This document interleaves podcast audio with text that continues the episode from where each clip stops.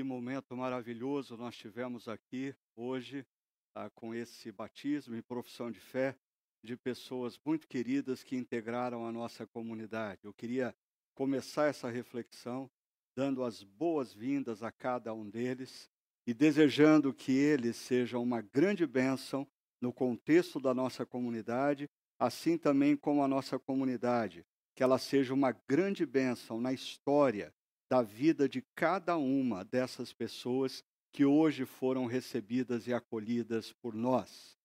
Ah, nós estamos mais uma vez aqui para dar continuidade à nossa reflexão, reconstrução, a agenda de uma geração.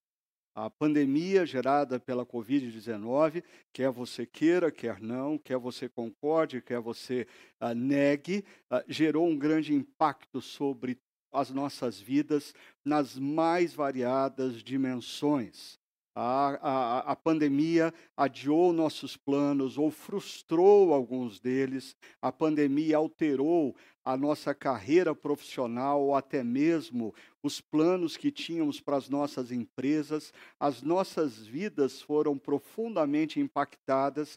Nós tivemos que reaprender ou aprender uma nova forma de nos relacionar com aqueles a quem amamos e queremos tão bem. Mas é tempo de nós olharmos para o nosso momento histórico e começarmos a reconstruir reconstruir as nossas vidas pessoais, reconstruir as nossas relações, reconstruir ah, o, o, nosso casamento e família, reconstruir a nossa carreira profissional e empresa, reconstruir a nossa comunidade cristã. É tempo de reconstruir. E hoje eu queria conversar com você ah, sobre um tema altamente importante. Ele pode te parecer distante, mas eu queria desafiar você a, a, prestar muita atenção e, se possível, tomar nota, porque você uh, vai querer fazer uso de algumas das ideias que nós vamos discutir aqui hoje, baseada no que acontece no capítulo de número 4 de Neemias.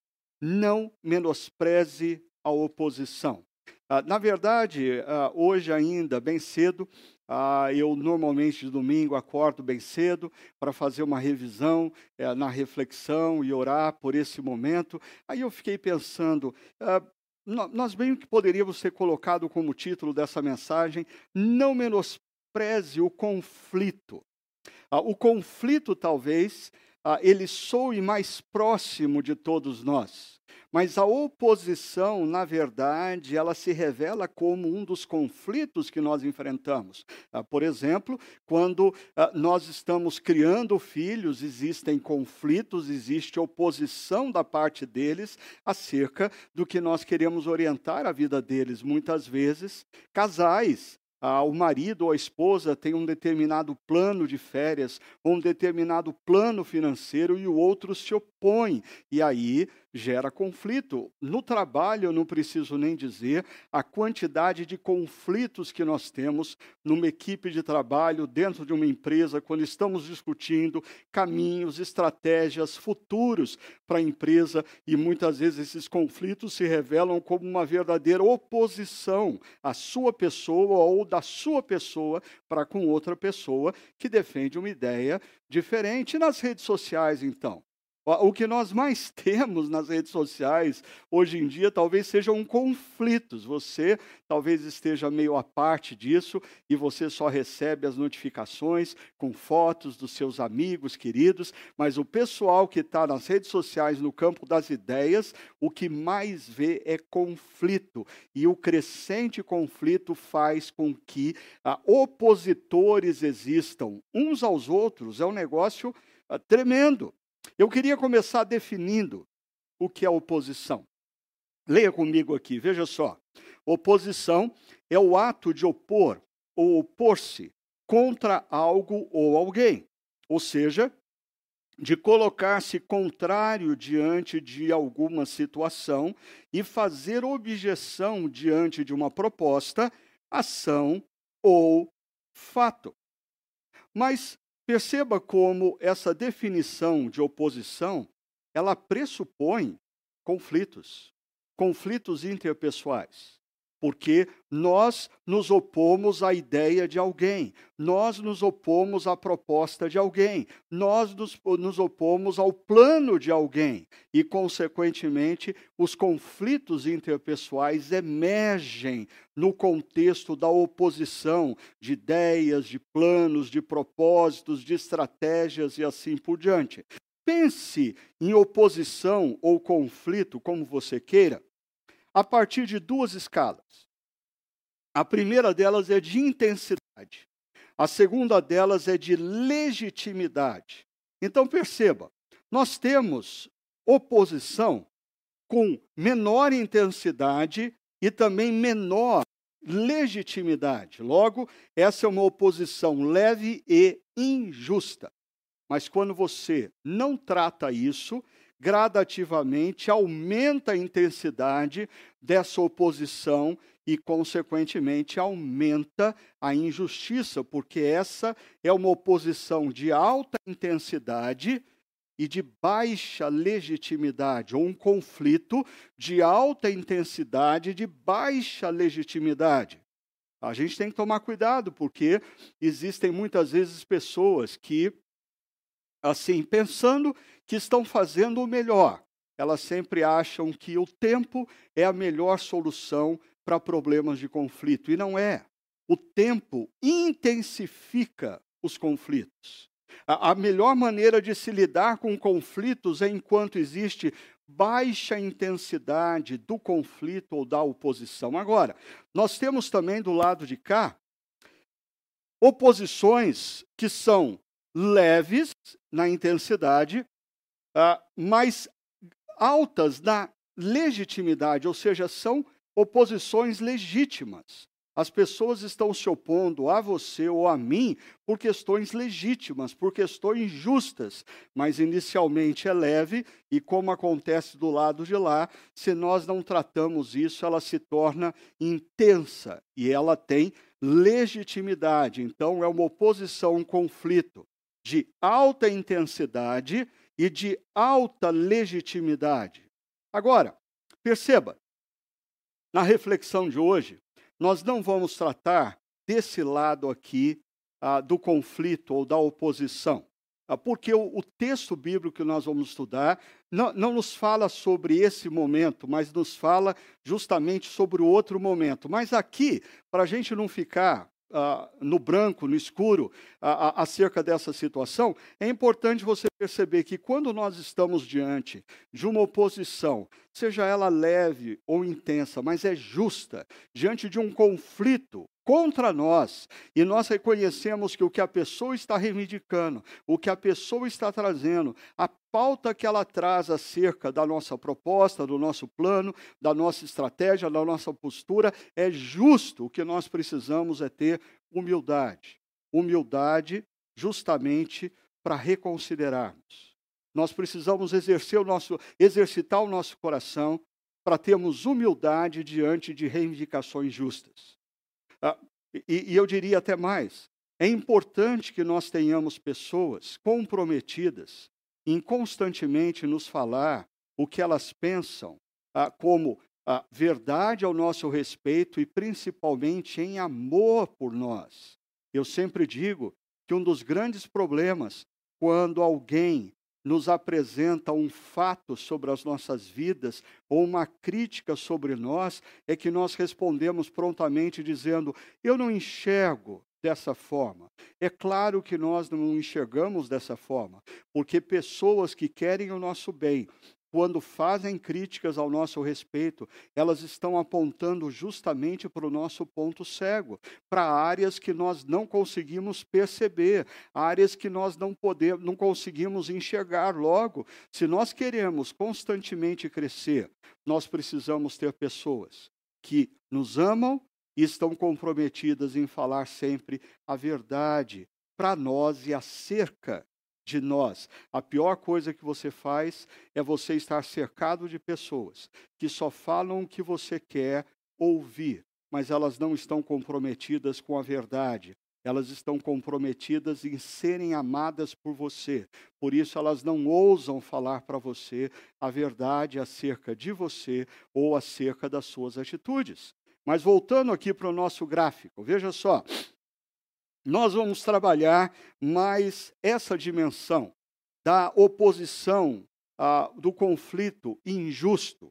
Mas eu queria, antes de mais nada, lembrar você do seguinte: absolutamente todos nós, todos nós, estamos envolvidos ah, num conflito intenso e desonesto, intenso e altamente injusto.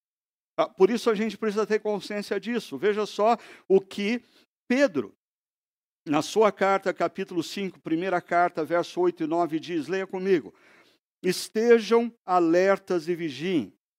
O diabo, o inimigo de vocês, o termo aqui inimigo é opositor, aquele que se opõe à vida de vocês.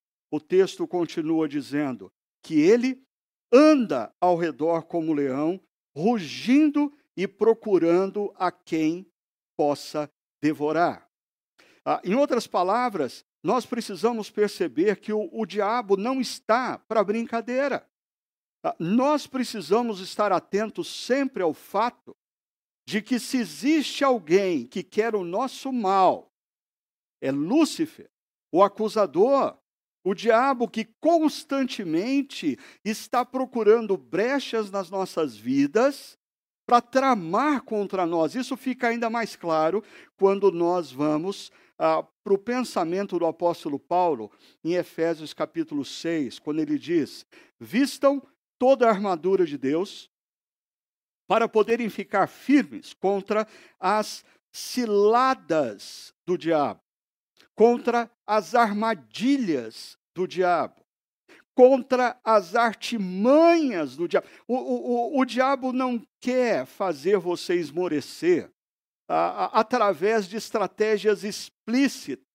Ele está constantemente tentando te desestimular, te desanimar na caminhada, fazer você desistir da sua caminhada como discípulo de Cristo através de artimanhas, através de armadilhas, através de sutilezas e mais. Continue o texto comigo.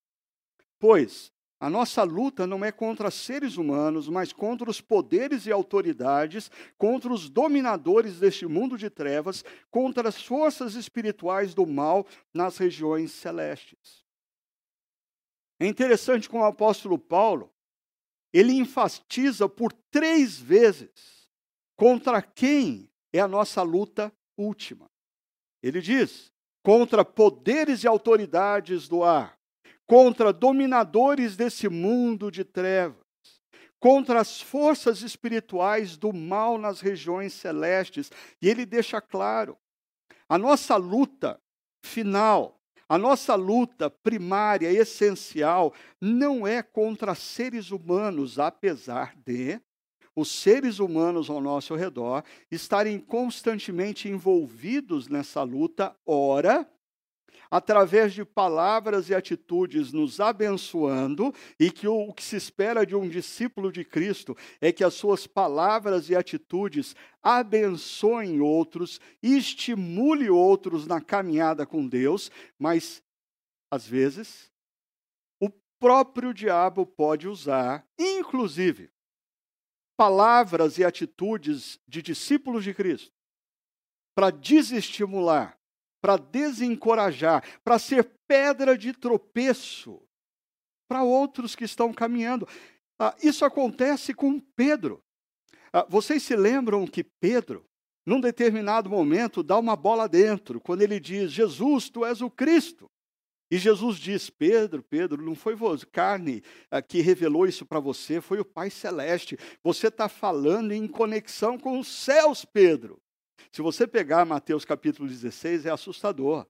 Quatro versos depois, Jesus está dizendo que ele precisa caminhar para Jerusalém e ele vai sofrer e ele vai morrer e no terceiro dia ele vai ressuscitar. E Pedro, talvez cheio de si, porque a bola de Pedro estava cheia depois que Jesus disse que ele tinha dado uma dentro, né? Ah, Pedro se empolga e diz: De jeito nenhum, Jesus, o senhor não pode fazer isso. E o texto diz que Pedro ousa até repreender Jesus.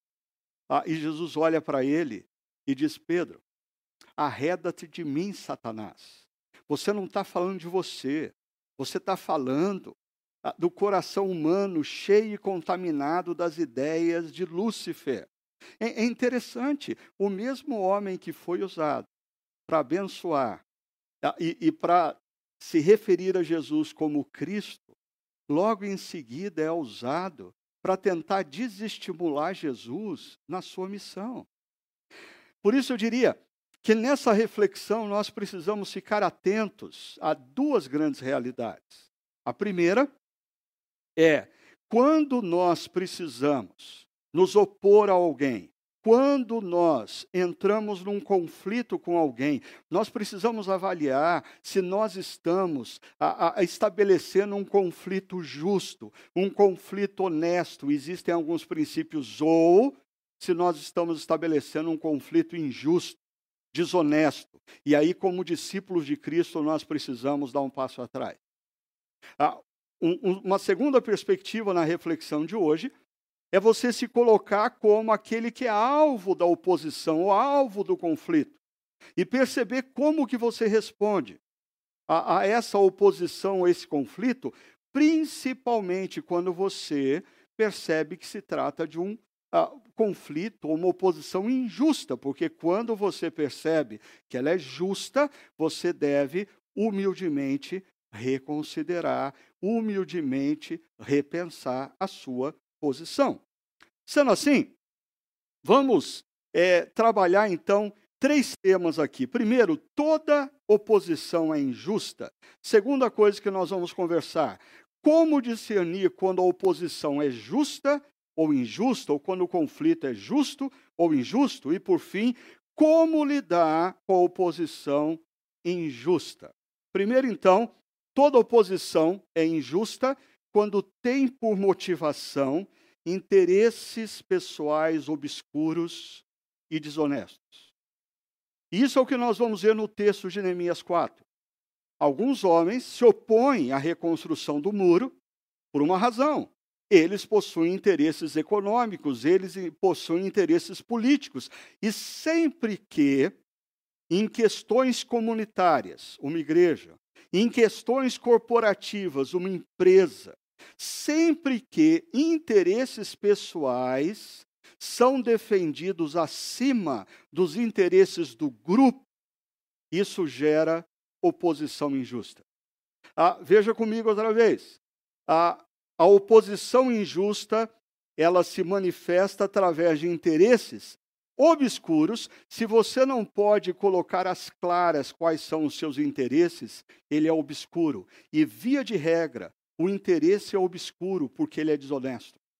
Porque se ele fosse honesto, você não teria razão pela qual não colocar na mesa de reunião, não colocar claramente no grupo de amigos ah, ou, ou, pessoas da comunidade. O meu interesse é esse. Ah, tudo que é interesse honesto você coloca de maneira explícita, mas se você não pode colocar o seu real interesse em meio àquela discussão, ele é obscuro e ele é obscuro porque, via de regra, ele é desonesto. Mas ainda, Toda oposição é injusta quando tem por motivação o ressentimento pela perda de influência ou poder.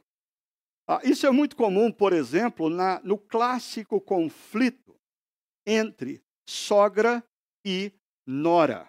Por quê? Porque a sogra se ressente com a nora, porque à medida que o seu filho se apaixona pela nora, casa e se vai, ela perde a influência. Eu só estou dando um exemplo, ninguém precisa ficar bravo comigo acerca disso. Ah, mas ou se não, um outro exemplo clássico é dentro da empresa, quando um jovem profissional adentra, aí ele está na mesma posição que você, que está há anos na empresa, e você começa a perceber que o trabalho dele começa a se destacar, aí o seu chefe começa a dar mais atenção para o que ele tem a dizer do que para você. Cuidado, sempre que, sempre que a nossa oposição às ideias, aos planos de uma pessoa é decorrente do sentimento de perda de poder, isso é mal.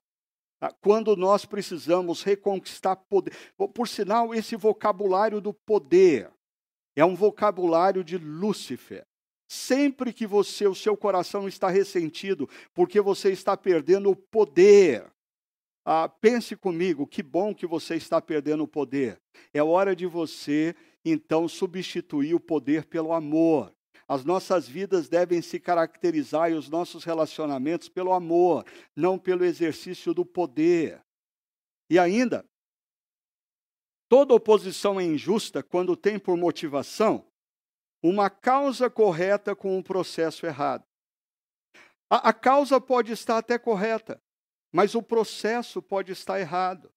A, a forma como você está lidando com a coisa está errada. E quando você lida da maneira errada, a, a, o, o, conflito se torna injusto. lidou de maneira errada, mesmo que a causa esteja correta, você se tornou errado e você precisa se repensar. Deixa eu falar um pouco mais sobre isso, apontando acerca da oposição justa. Toda oposição é justa quando tem por motivação. Veja só o contrário. Primeiro, uma causa correta com o processo correto. Mas o que significa o processo correto? biblicamente falando. E aqui eu vou fazer um resumo de inúmeros princípios que nós encontramos em toda a Bíblia, no livro de Provérbios, que os nossos grupos pequenos têm ah, estudado, nas epístolas paulinas. Começa por uma avaliação profunda e sincera ah, do que está te movendo a se opor a determinada ideia ou se opor a determinada pessoa. Uma avaliação sincera, uma avaliação honesta. Às vezes a gente precisa olhar para para o mais fundo do nosso coração ah, e, e, e, e, ter a coragem de fazer perguntas profundas. Por que essa ideia me incomoda tanto? Por que essa proposta mexe comigo? Por que a ascensão de influência dessa pessoa está me deixando desconfortável? É legítimo o meu sentimento. Quem tem que mudar é a pessoa ou quem tem que mudar sou eu? Deus está trabalhando muitas vezes em situações assim para lapidar o meu coração, para lapidar o meu sentimento. Por isso, o primeiro passo é nós avaliarmos profundamente esse sentimento que nos leva ao conflito conflito, esse sentimento que nos leva à oposição, ele efetivamente é honesto, é sincero, é legítimo. Ah, Para tanto, é necessário tempo. E aí, mais uma vez eu me lembro de Neemias, que gasta quatro meses para discernir se os seus sentimentos são de Deus ou se são rumores da sua alma. E quando a gente fala de conflito interpessoal ou de oposição, mais ainda, se você tomar atitudes ou ter palavras impulsivas, você tem uma grande chance grandes chances de errar. Mesmo que a sua causa seja correta, você se torna incorreto por causa do meio, a forma como você trata. Então, tempo de reflexão, e eu diria mais uma coisa: a busca de conselhos sábios. Ah, mas eu coloquei aqui entre parênteses, queria chamar a sua atenção. Não de pares, porque ah, se você tem um problema com o seu chefe e você quer avaliar se esse problema que você sente no coração é, é, é de fato do seu chefe ou é do seu coração, ah, não vá conversar com o seu amigo que foi mandado embora no mês passado. Ah, porque daí você só está alimentando o que você quer ouvir. Você talvez precise conversar com pessoas que têm uma boa experiência com o seu chefe. Ah, da mesma maneira, me preocupa muitas vezes quando nós temos que tomar decisões na vida e a gente fica procurando, e, e, pessoas, infelizmente, fazem isso, ficam pulando de pastor em pastor, de conselheiro em conselheiro, enquanto elas não escutam o que elas querem ouvir, ou normalmente elas agregam ah, os conselhos só daqueles que concordam com elas, ou seja, quando nós estamos com um sentimento que nos conduz a um conflito, um sentimento que nos conduz à oposição a alguém e suas ideias, é de extrema importância que a gente tenha abertura de coração para conversar com pessoas que têm um ponto de vista diferente, para elucidar no nosso coração e na nossa mente o que são os rumores da nossa própria alma e quais são os desafios que Deus está trazendo para as nossas próprias vidas diante dessa situação. Ainda, continuando aqui, nós precisamos, dentro do processo correto de diálogo pessoal, depois de fazer uma avaliação profunda e séria, se você chegou à conclusão que existe um problema e que você precisa estabelecer, ah, infelizmente, um conflito com uma determinada pessoa ou grupo para defender uma ideia que é legítima. A pergunta é: você foi diretamente à pessoa e conversou com ela? Ah, porque é isso que Jesus nos recomenda fazer. Se a gente sabe que uma pessoa tem algo contra a gente, ou se a gente tem alguma coisa contra alguma pessoa, é para ela que nós precisamos dizer, é, é ela que nós precisamos procurar primeiramente e confrontá-la. Ah, nós não temos que conversar com outros a respeito disso e, e divulgar as nossas ideias. Eu diria, é, isso aqui é completamente diferente de, por exemplo, você estabelecer conflitos públicos antes de tratar no privado. A regra que Jesus estabelece é: primeiro, você precisa tratar no privado. E se isso for resolvido no privado, acabou. Acabou, esqueceu. Você não tem que levar para público, você não tem que, numa reunião, colocar suas diferenças que você não colocou ainda no privado, você não tem que, num e-mail, colocar suas ideias um grupo maior que você ainda não colocou no privado, você não tem que, por WhatsApp, divulgar sua oposição sem antes ter sentado com a pessoa que você tem a diferença e tratado primeiro com ela. Avalie profundamente tem um diálogo pessoal e aí envolve um conceito que ficou muito na minha mente desde que nós estudamos é, Deuteronômio, a quando o povo de Israel falha no deserto por causa de conversas de tenda. Ah, conversas de corredor. Em muitas empresas, pelo menos no passado, eram chamadas de rádio peão. Ao invés de você conversar com quem de fato você precisa conversar, você começa a, a querer fazer é, é, é, bando, querer organizar pessoas que pensam como você, você se torna uma espécie de líder sindical. Perceba, você tem um conflito pessoal, você, se, você transforma isso num conflito coletivo contra uma pessoa que você nem ainda tratou pessoalmente. Isso é oposição injusta. Isso é conflito que discípulo de Cristo jamais, jamais deve produzir. Quando nós falamos de oposição justa, nós estamos falando de avaliação profunda e sincera, diálogo pessoal e verdade em amor. E aqui eu sei que nós brasileiros temos um pouquinho de dificuldade com isso. Porque a tendência nossa, como brasileiros, é normalmente, em nome do amor, não falar a verdade. Mas, em nome do amor, nós não falamos a verdade para a pessoa, mas falamos para todos os amigos dela e nossos. Ou seja, nós adoramos conversa de tenda. E a Bíblia diz que o discípulo de Cristo precisa aprender a falar a verdade em amor. Quando a gente pensa verdade em amor, em nome da verdade, você não pode é, se omitir no amor. Ah, é, essa coisa assim, não, porque eu sou assim mesmo, eu falo a verdade. Se você fala a verdade em amor, ah, você está dentro do que Cristo quer. Mas se você fala a verdade sem amor, ah, você está contribuindo com a ação maligna na vida daquela pessoa, porque você está funcionando como Lúcifer acusador. Verdade sem amor só gera destruição e acusação, e essa é a missão de Lúcifer nas nossas vidas. Agora, quando nós falamos a verdade, ela precisa ser revestida de profundo amor.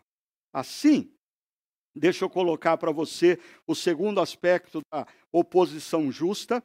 A, a oposição justa ela deve combater uma ideia uma proposta ou método de execução, não a pessoa. Ah, perceba, normalmente a oposição se torna injusta na medida em que você desloca a, a sua a opinião contrária a ideia, a proposta, a estratégia, a pessoa. Porque quando você começa a se opor à pessoa, aí você gera uma questão cruel. Mesmo que a pessoa repense a sua posição, você vai continuar contra ela. Mesmo que a pessoa aceite a sua proposta, você vai continuar contra ela. Por quê? Porque você deslocou a, a sua oposição, que era inicialmente a ideias, estratégias e propostas, à pessoa. E aí, como está em moda hoje em dia, a cultura do cancelamento, você não vai se dar por satisfeito enquanto essa pessoa não for cancelada. E não é só na sua vida, é cancelada no coração de todo mundo que vocês têm em torno uns dos outros. Isso é cruel, isso não é justo, isso não cabe a um discípulo de Cristo. Assim, quando nós pensamos em oposição justa, em conflito, ju existem conflitos. Ah, Paulo e Barnabé tiveram um conflito. Ah, em outras passagens bíblicas, nós encontramos pessoas tendo conflito. Agora, o, o conflito ou a oposição justa passa por ah, não apenas a causa, mas o processo correto avaliação profunda, né? reflexão uh, profunda e você se lembrar sempre do diálogo pessoal antes de qualquer manifestação pública e se resolveu no pessoal, não precisa ir a público e verdade em amor. E por fim, nunca coloque como alvo da sua oposição a pessoa. Porque quando você coloca a pessoa e não o comportamento, e não a ideia, e não a proposta, ah, você só vai se dar por satisfeito quando essa pessoa for cancelada da sua vida e da vida daqueles que te cercam. E isso não cabe na vida de um discípulo de Cristo. Mas deixa eu chamar a sua atenção agora para a gente ver um pouco como que Neemias lida com a oposição injusta, porque em Neemias capítulo 4, ah, ele vai ser alvo dessa oposição. Na verdade, essa oposição já começou lá no capítulo 2 e ela vai se estender até o capítulo 5. Enquanto os muros não são concluídos, essa oposição vai existir. Mas o capítulo 4 nos fala o ápice desse momento em que os opositores se levantam e vamos ver como que Neemias lida com essa situação. Primeiro, o verso primeiro de Neemias 4 diz que quando Sambalate soube que estávamos reconstruindo o muro, ele ficou furioso. E a pergunta é: por que ele ficou furioso? Porque Neemias estava fazendo algo errado? Ah, porque o que o povo estava fazendo não deveria ser feito? Não. Ah, Sambalate fica furioso porque ele tem interesses pessoais. Uma Jerusalém fortalecida significaria uma Samaria, que ele era governador de Samaria, que ficava ao norte, eh, significaria uma Samaria enfraquecida. Então ele se opõe à reconstrução dos muros, não porque esse seria o melhor para a população de Jerusalém, mas porque não reconstruir os muros seria o melhor para ele. Ele coloca os interesses pessoais acima do coletivo e ainda por questões de poder. Ah, ele se ressente com esse negócio de Neemias chegar com alguns soldados do rei ah, da Pérsia ah, e começar a fazer mudanças. Neemias literalmente mexeu no queijo de Sambalá. E Sambalá se sente desconfortável com essa situação quando Neemias começa a mudar a estrutura de poder na região, a estrutura de influência. Neemias, com a sua liderança, começa a mover o povo numa direção e Sambalá não se sente ouvido mais e isso o deixa furioso. Aí então vem a primeira estratégia de Sambalá e eu vou voltar até o capítulo 2 só para mostrar para vocês isso. Diz assim: veja o texto. Quando, porém, Sambalate, Tobias e Gesem, o árabe, souberam disso, souberam da reconstrução, zombaram de nós e desprezaram-nos e perguntaram: o que estão fazendo? A primeira estratégia da oposição injusta é o desprezo, é o menosprezo, é a ridicularização. E cuidado, você talvez ache que você está muito distante disso, mas é muito perigoso quando no trabalho, quando na igreja, quando na roda de amigos, ah, quando na relação familiares com cunhados, primos, tios, nós ridicularizamos a posição do outro. A, a, ridicularização, o menosprezo, é a primeira estratégia usada por Sambalá e os seus homens. Ridicularizar Neemias, e com isso ele tenta desestabilizar a, a liderança de Neemias, uh, desestabilizar o coração do povo que estava engajado naquela missão. Quantas vezes essa ridicularização acontece até de maneira indireta. Uh, quando, numa roda de amigos, depois da reunião, a gente faz uma piadinha sobre a posição do outro. A gente ridiculariza a maneira como o outro defendeu algo. A gente menospreza o outro sem ele estar presente. Ah, é errado tanto ele estando presente ou não. Ah, uma segunda estratégia que nós encontramos aqui é a da difamação. Veja só. Eles perguntam em voz alta: então estão se rebelando contra o rei. Ora, o rei da Pérsia havia autorizado Neemias fazer aquela obra. E Neemias fala para o povo que estava fazendo a obra o quanto Deus o abençoou na conversa com o rei da Pérsia. Agora, Sambalate, astutamente, tenta semear uma mentira no coração do povo e tenta desestabilizar a liderança de Neemias, dizendo em voz alta: Ei, Neemias está juntando o povo para se rebelar contra o rei. Ah, imagine aquelas pessoas que não tinham exatamente, ah, que não foram testemunha dos fatos, não foram testemunhas das, da conversa que Neemias teve com o rei. É interessante porque aqui a gente tem, olha, a gente está falando de 2.500 anos atrás, hoje a gente fala de fake news. E Sambalat já usava fake news para desestabilizar a, o seu opositor. E quando a gente fala em fake news, a gente tem que sempre lembrar dessa infeliz frase de Joseph Goebbels, que foi ministro da propaganda da Alemanha nazista, que dizia: uma mentira repetida mil vezes torna-se uma verdade. Infelizmente, a, uma mentira não precisa ser repetida mil vezes para se tornar uma verdade. Ela pode ser repetida bem menos do que isso. E as pessoas começam a abraçar como verdade. E é o que Sambalat faz quando ele solta uma mentira que o povo não tem como comprovar.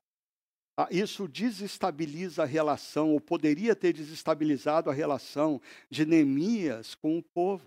Nós precisamos tomar cuidado com isso, inclusive, quando nós, nas nossas vidas, construímos narrativas para justificar os nossos atos, principalmente os atos errados.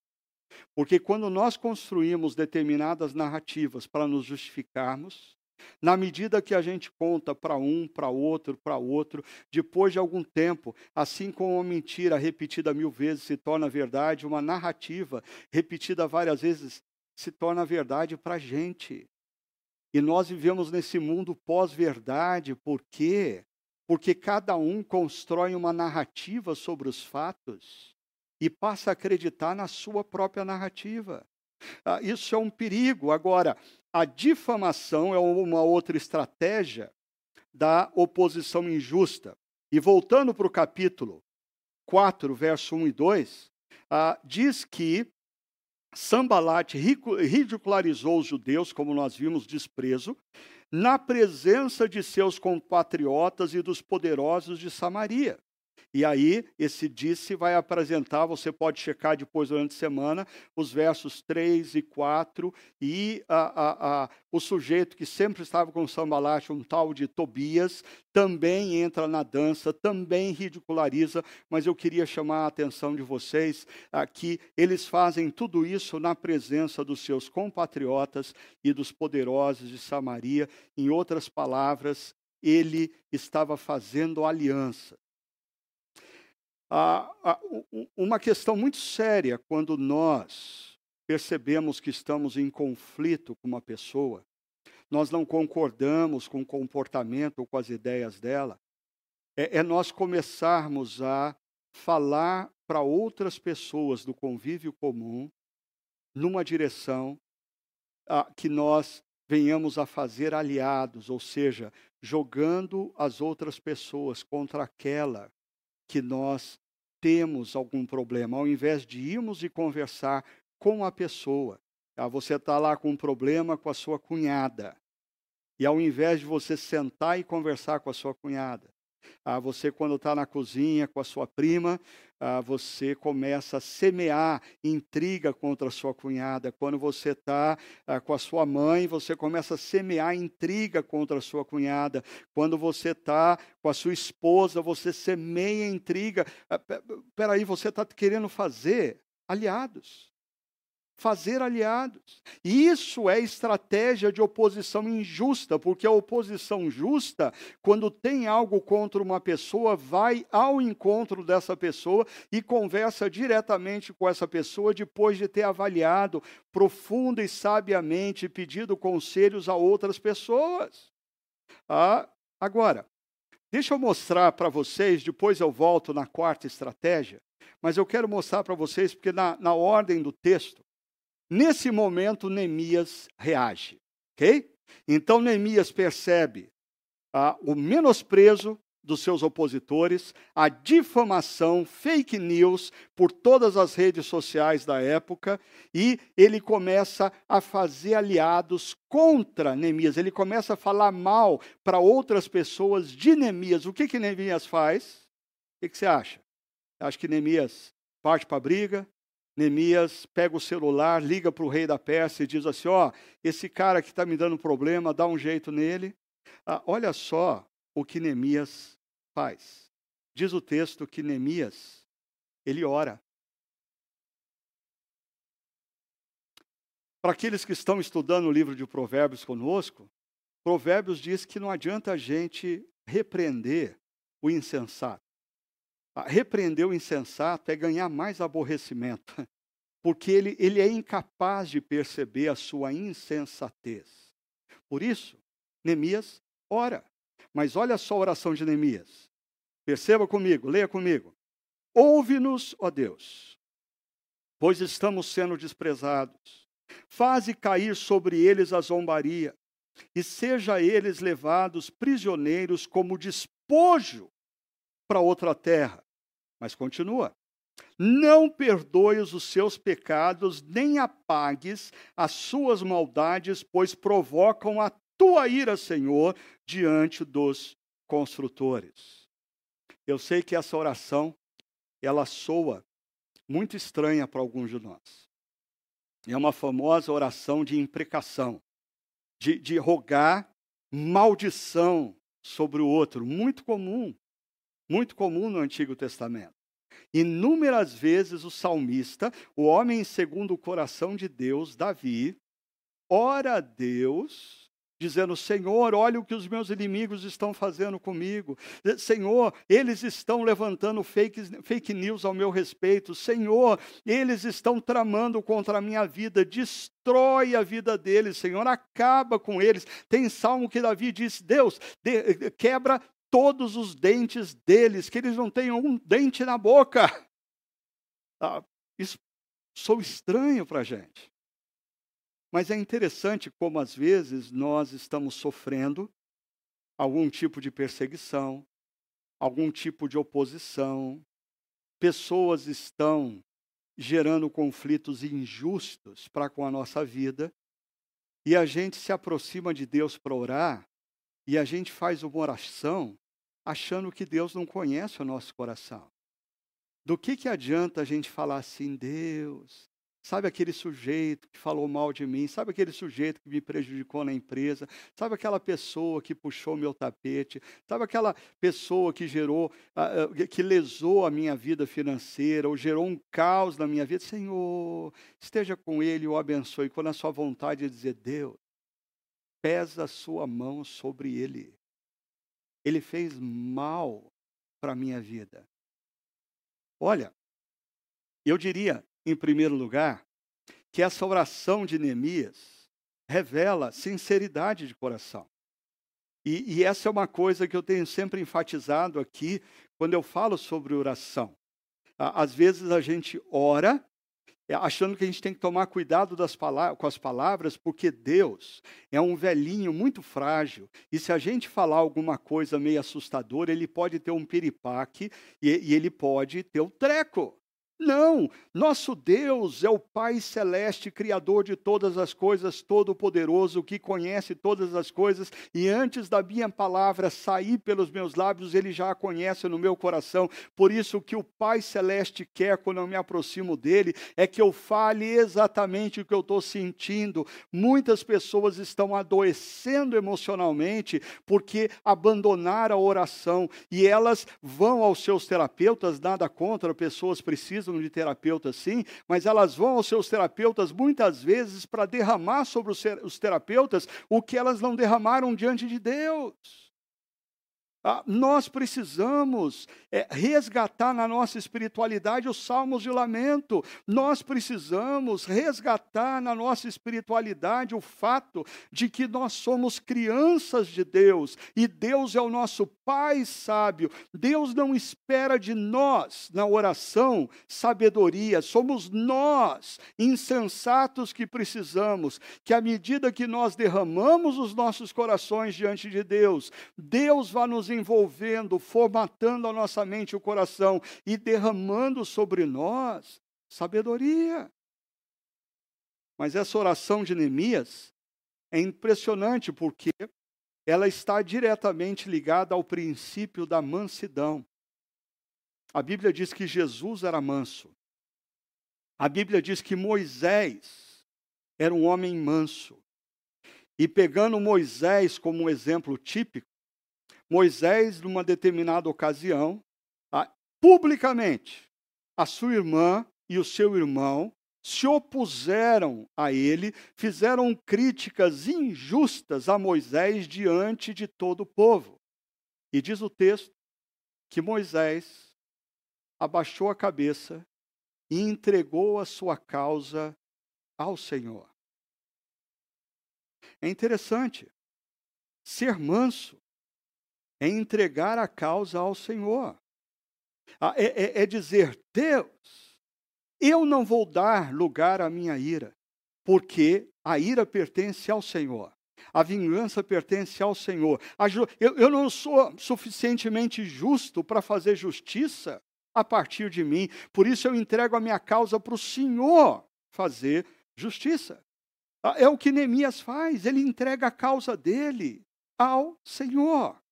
Mas eu quero voltar aqui um pouquinho com vocês, porque o texto nos diz assim: olha só, nesse meio tempo fomos reconstruindo o muro, até que em toda a sua extensão chegamos à metade da sua altura, pois o povo estava totalmente dedicado ao trabalho.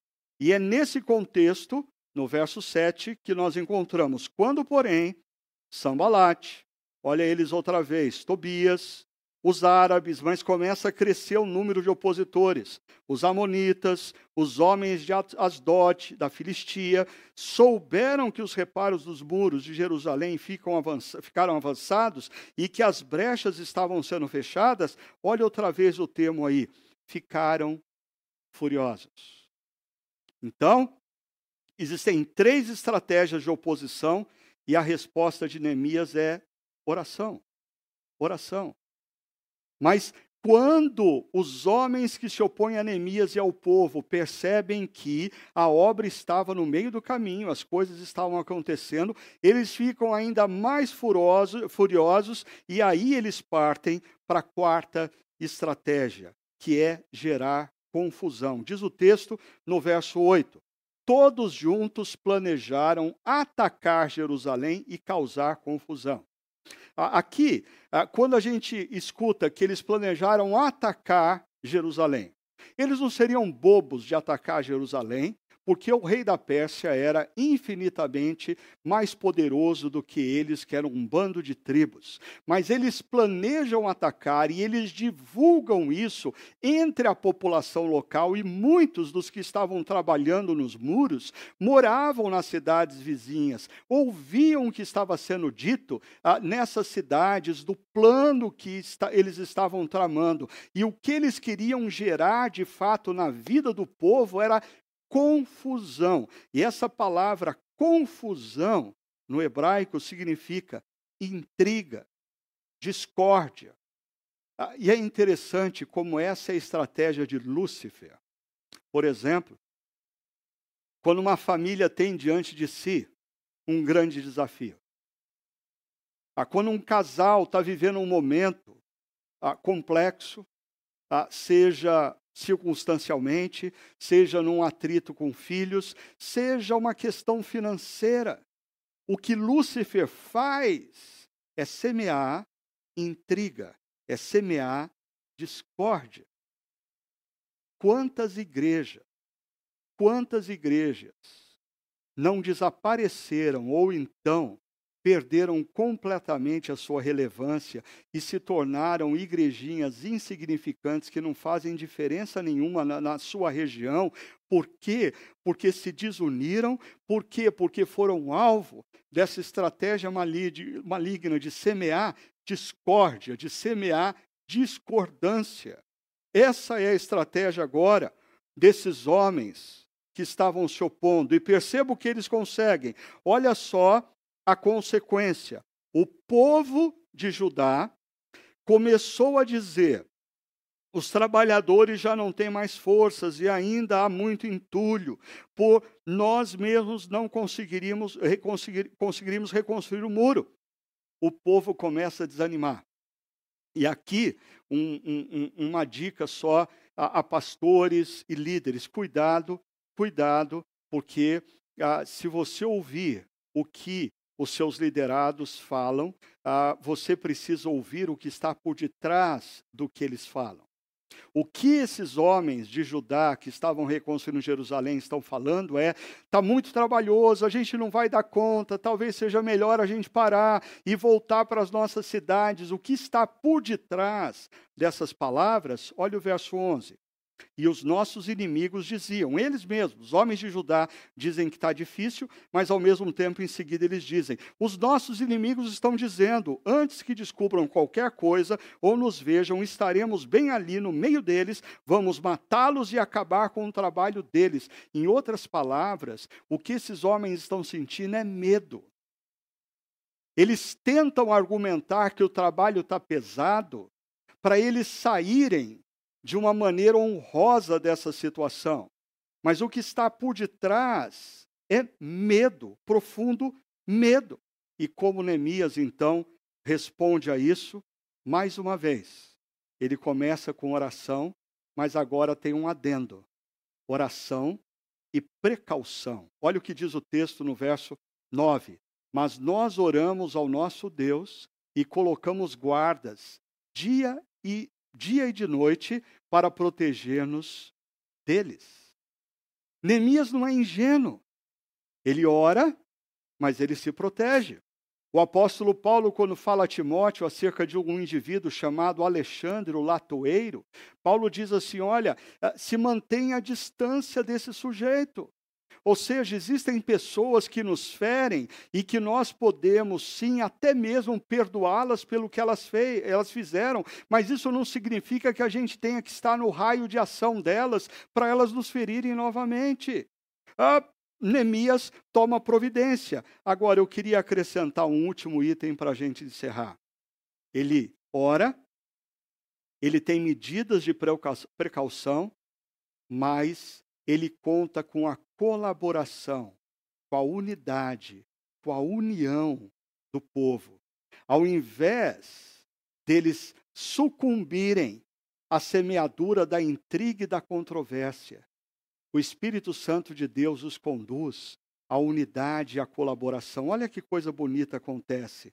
Diz assim, Neemias falando: Posicionei alguns do povo atrás dos pontos mais baixos do muro, nos lugares abertos, divididos por famílias, armados de espadas, lanças e arcos. Mas continua aqui: daquele dia em diante, então aqui começa um novo normal para a vida daquele grupo. Enquanto a metade dos homens fazia o trabalho, a outra metade permanecia armada de lanças, escudos, arcos e coraças.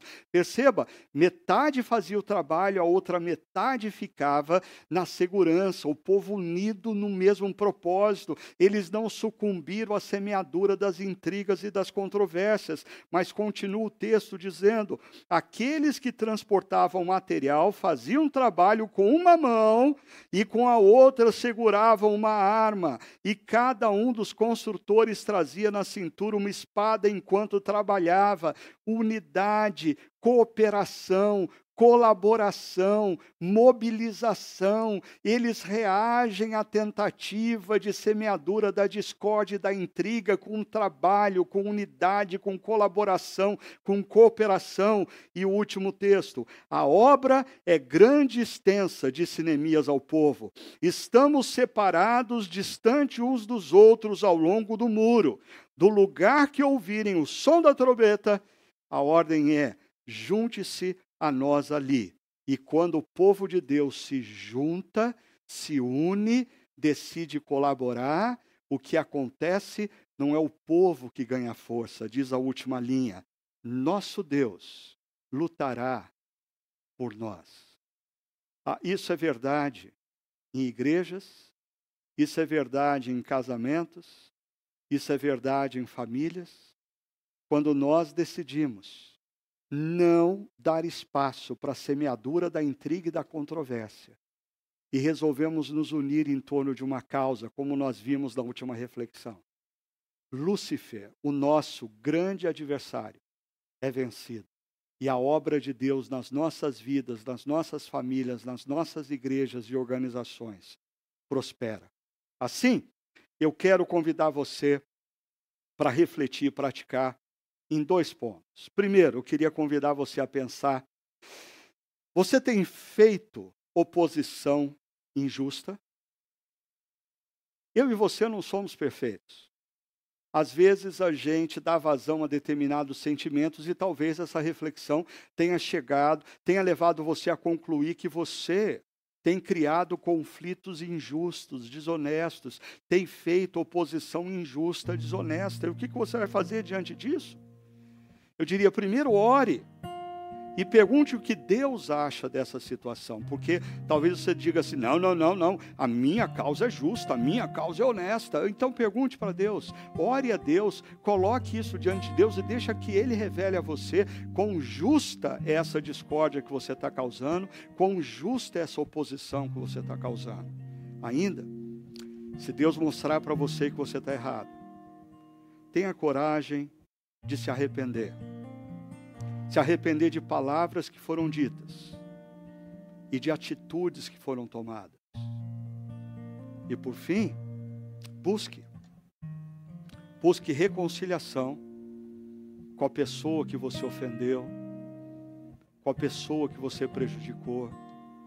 Ah, mas restituição, no sentido de que às vezes nós ofendemos uma pessoa no privado mas às vezes nós ofendemos uma pessoa em público. Nós falamos mal dela em público.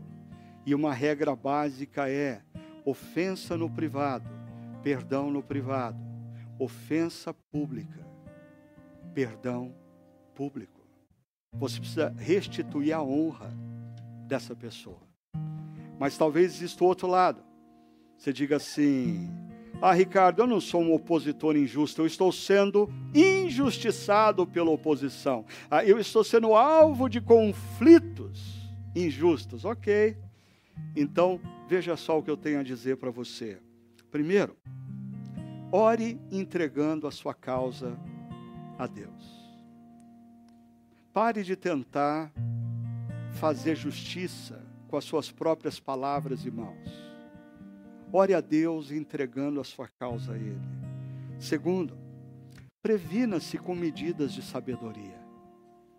Ah, não fique no raio de ação de pessoas que você sabe que querem te prejudicar, que querem te ferir. Não existe problema nenhum em você dar um passo atrás em alguns relacionamentos, a, a, a, simplesmente para não estar na zona de alcance de pessoas que tramam contra você a sua vida. Mas por fim, ah, perceba isso. Perdoe, como Cristo nos perdoou. É. Porque quando nós olhamos para a cruz de Cristo, nós temos ali a resposta de Deus à nossa rebelião injusta. A resposta de um Deus criador e amoroso que nos ofereceu o relacionamento com Ele e o seu cuidado, e nós, seres humanos, preferimos a nossa autonomia,